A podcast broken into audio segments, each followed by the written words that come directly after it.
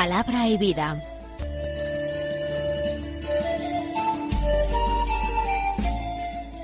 Con el padre Manuel Horta desde Sevilla.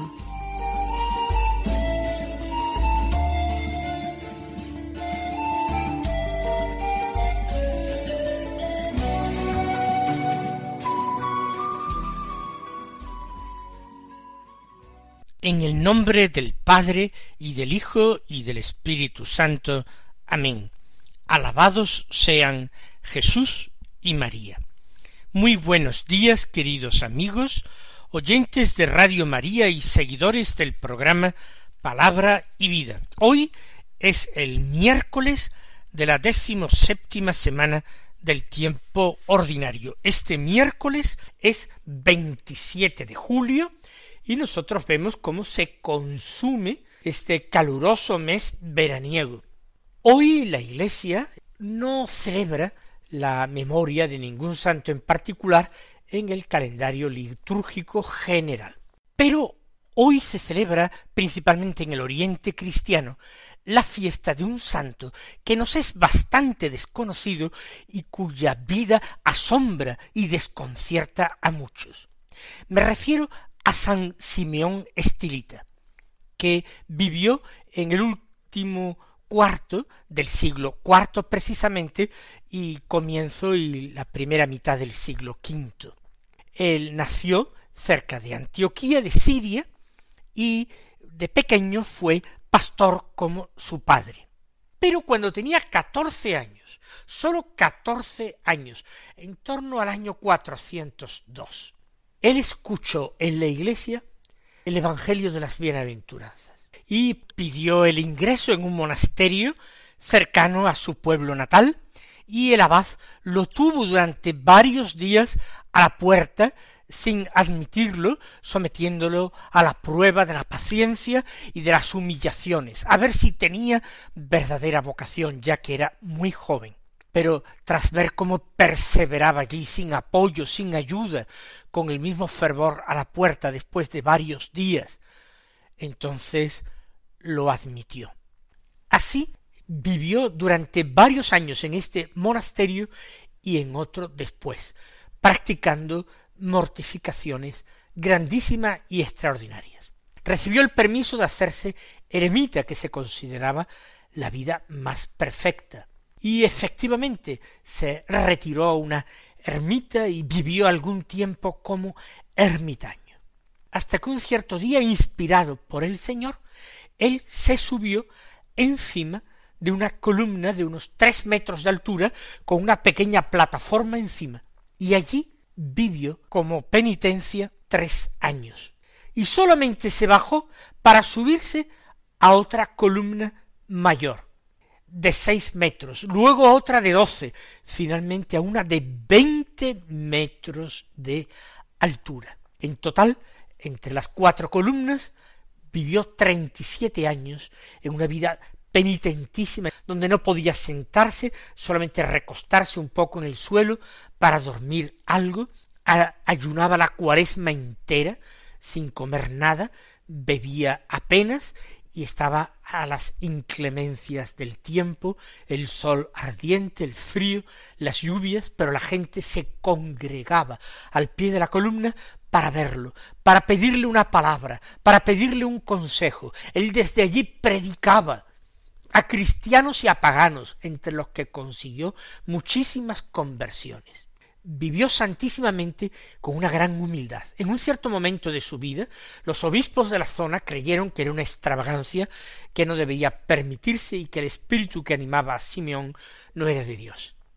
Y le mandaron a decir que debía bajarse de la columna. Y él obedientísimamente comenzó, pidió ayuda y escaleras para bajar y empezó a bajar sin dudar un instante, sin discutir, sin tratar siquiera de convencer a los obispos y abades que le habían mandado tal cosa. Al ver semejante ejemplo de humildad y de obediencia, le dijeron que si lo deseaba podía permanecer en la columna el tiempo que quisiera, porque habían descubierto que el espíritu que le animaba era realmente de Dios.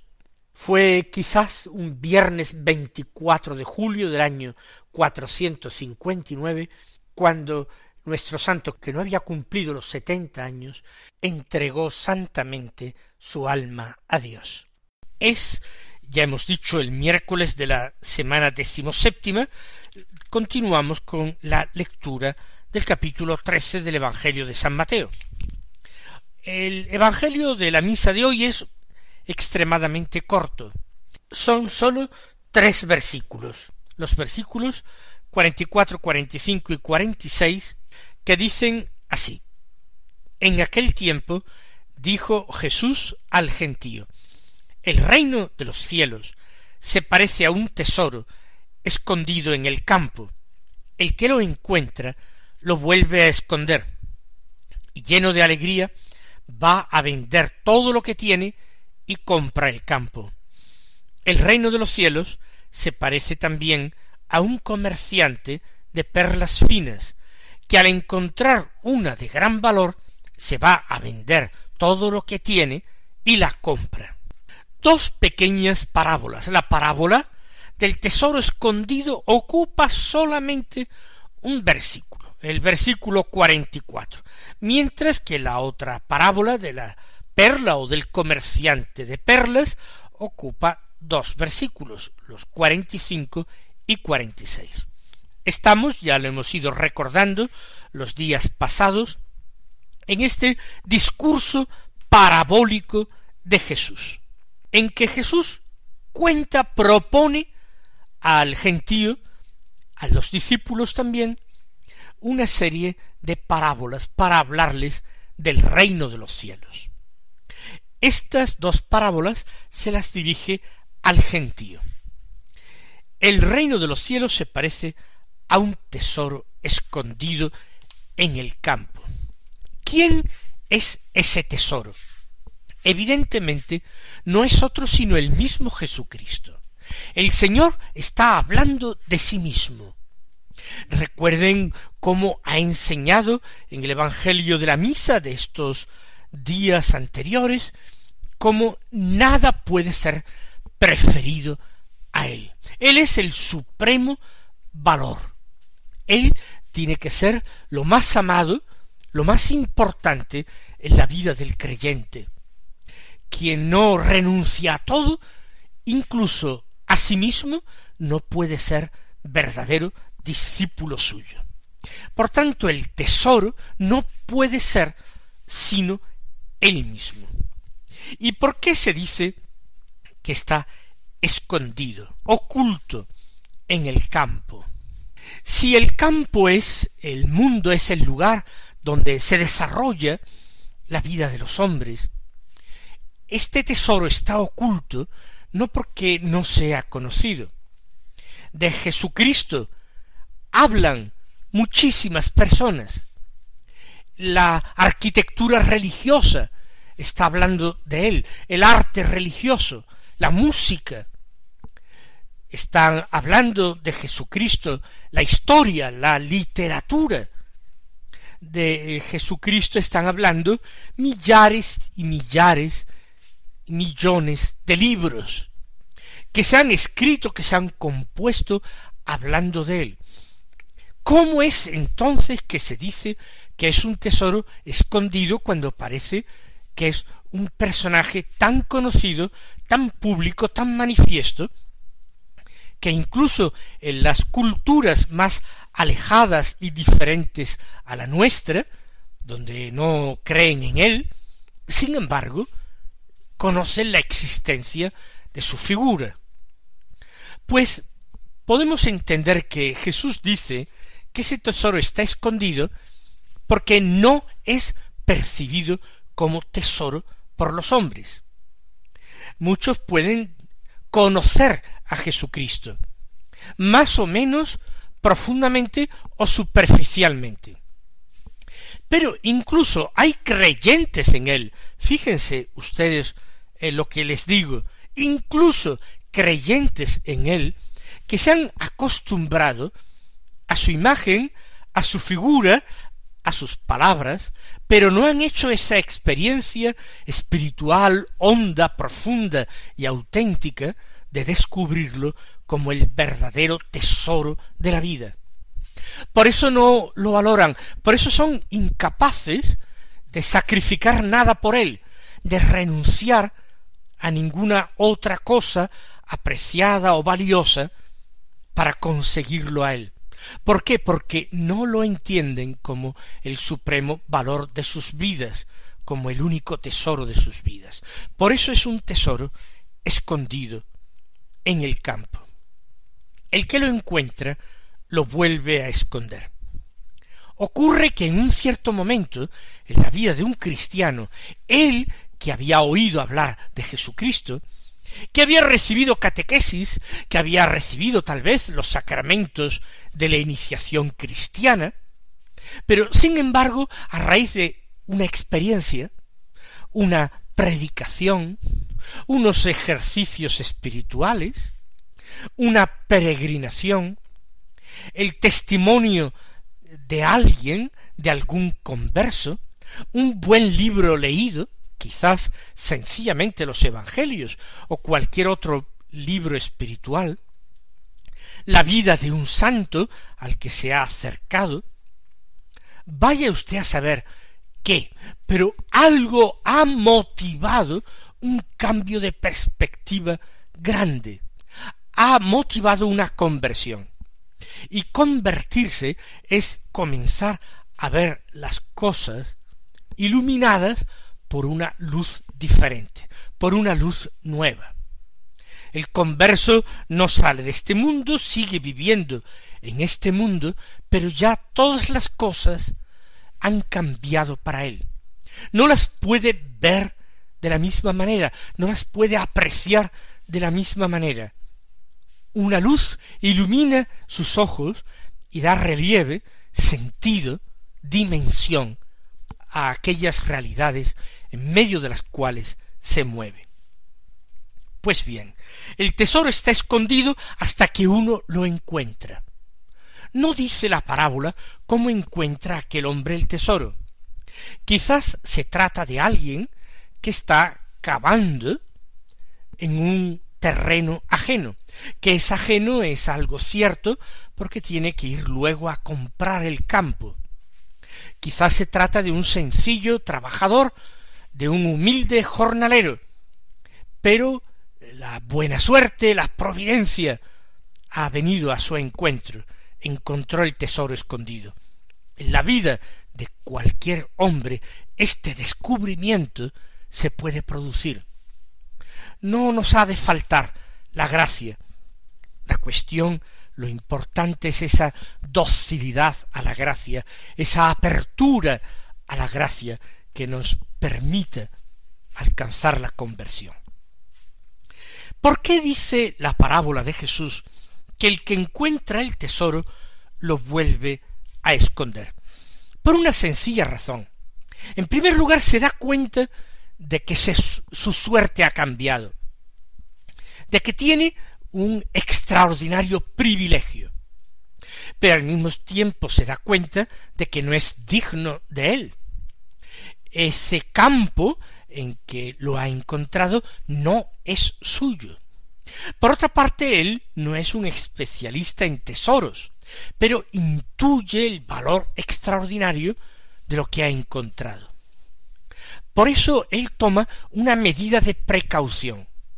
Dejemos a un lado la moralidad de la acción.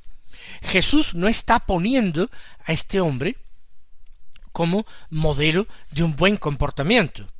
Algunos se escandalizan con otra parábola de Jesús, la de el, mayordomo que defraudaba a su amo y éste lo despidió y antes de salir de la casa arregló las cosas de manera que pudiera ser recibido como empleado en otra casa, perdonando deudas que otros hombres tenían con su señor. Pues bien, no es ese hombre un modelo de honradez, no es un modelo de comportamiento, es un modelo de astucia. En este caso, esconder aquel tesoro no es un modelo de honradez. ¿Por qué? Porque al propietario del terreno en que se encontraba el tesoro le correspondía la mitad del hallazgo. Y este hombre se siente movido por la codicia, el deseo de quedárselo todo para él el tesoro y no compartirlo con nadie, no compartirlo con quien legítimamente tendría derecho también a disfrutar de él a la mitad del tesoro. Lo vuelve a esconder. Entendemos el motivo, aunque nosotros no compartamos eh, la acción de este hombre. ¿Qué es lo que ha motivado esta acción deshonesta? Lo dice la parábola inmediatamente a continuación. Por la alegría, lleno de alegría, esa alegría desbordante le ha movido a ser astuto. ¿Para qué? Para quedarse con todo lo que ha provocado en él la alegría.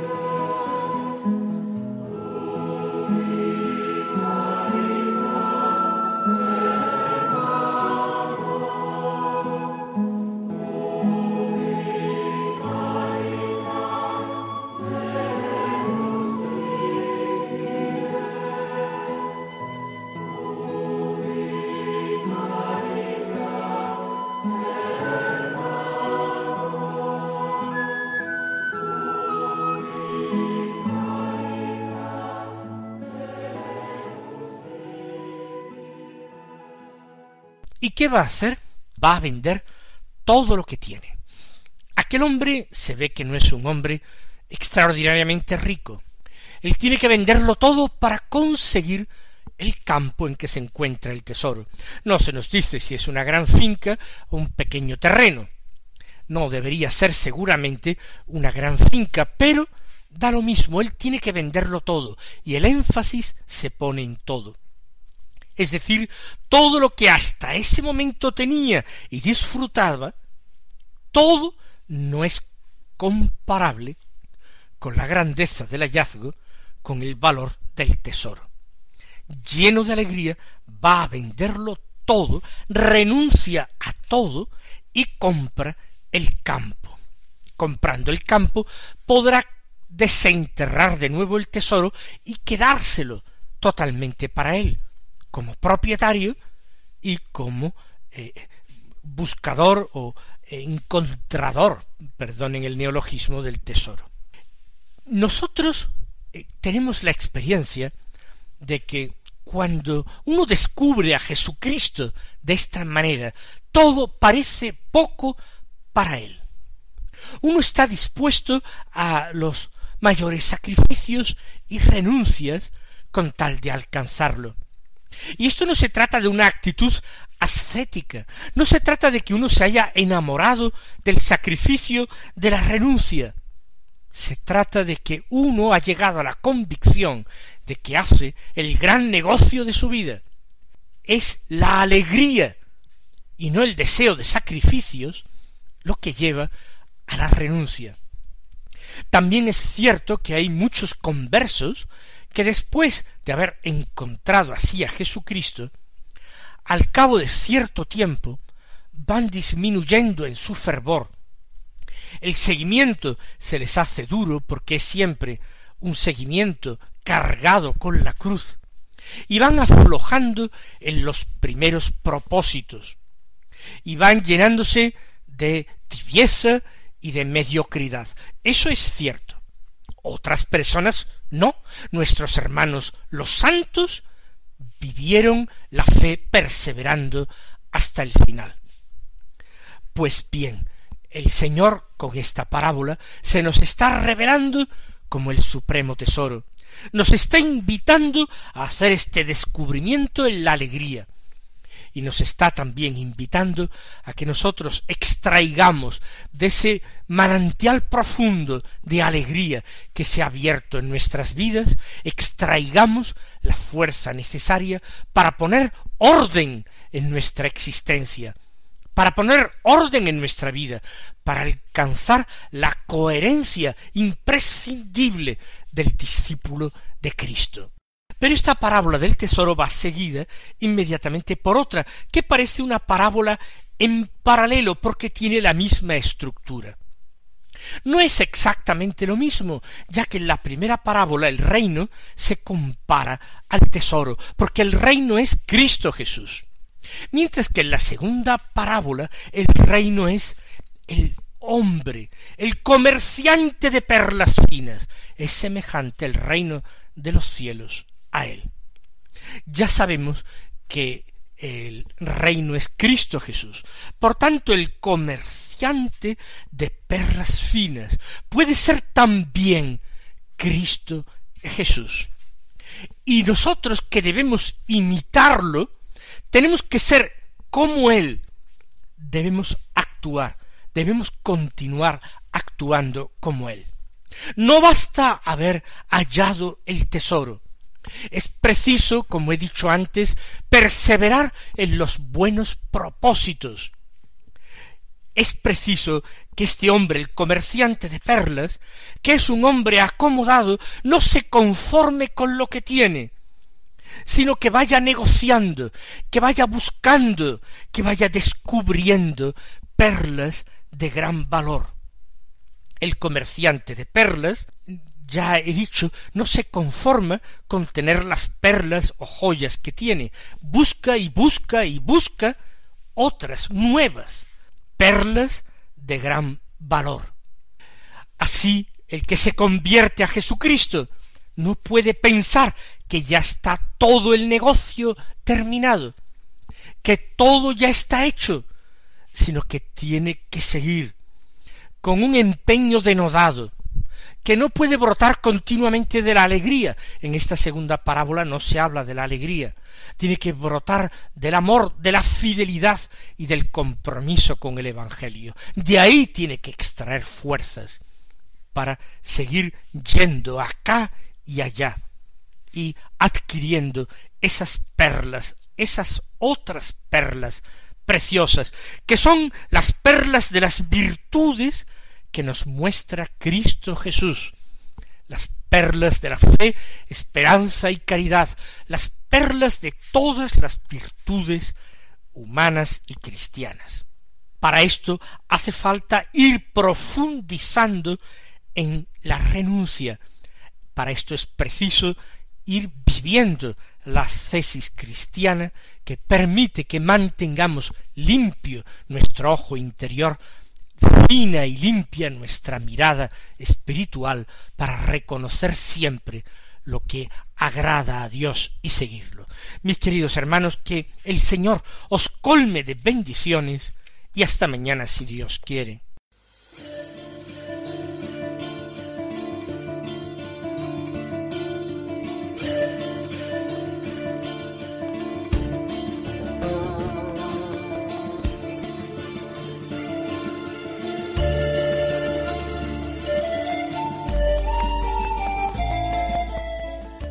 Concluye Palabra y Vida, un programa dirigido desde Sevilla por el Padre Manuel Horta.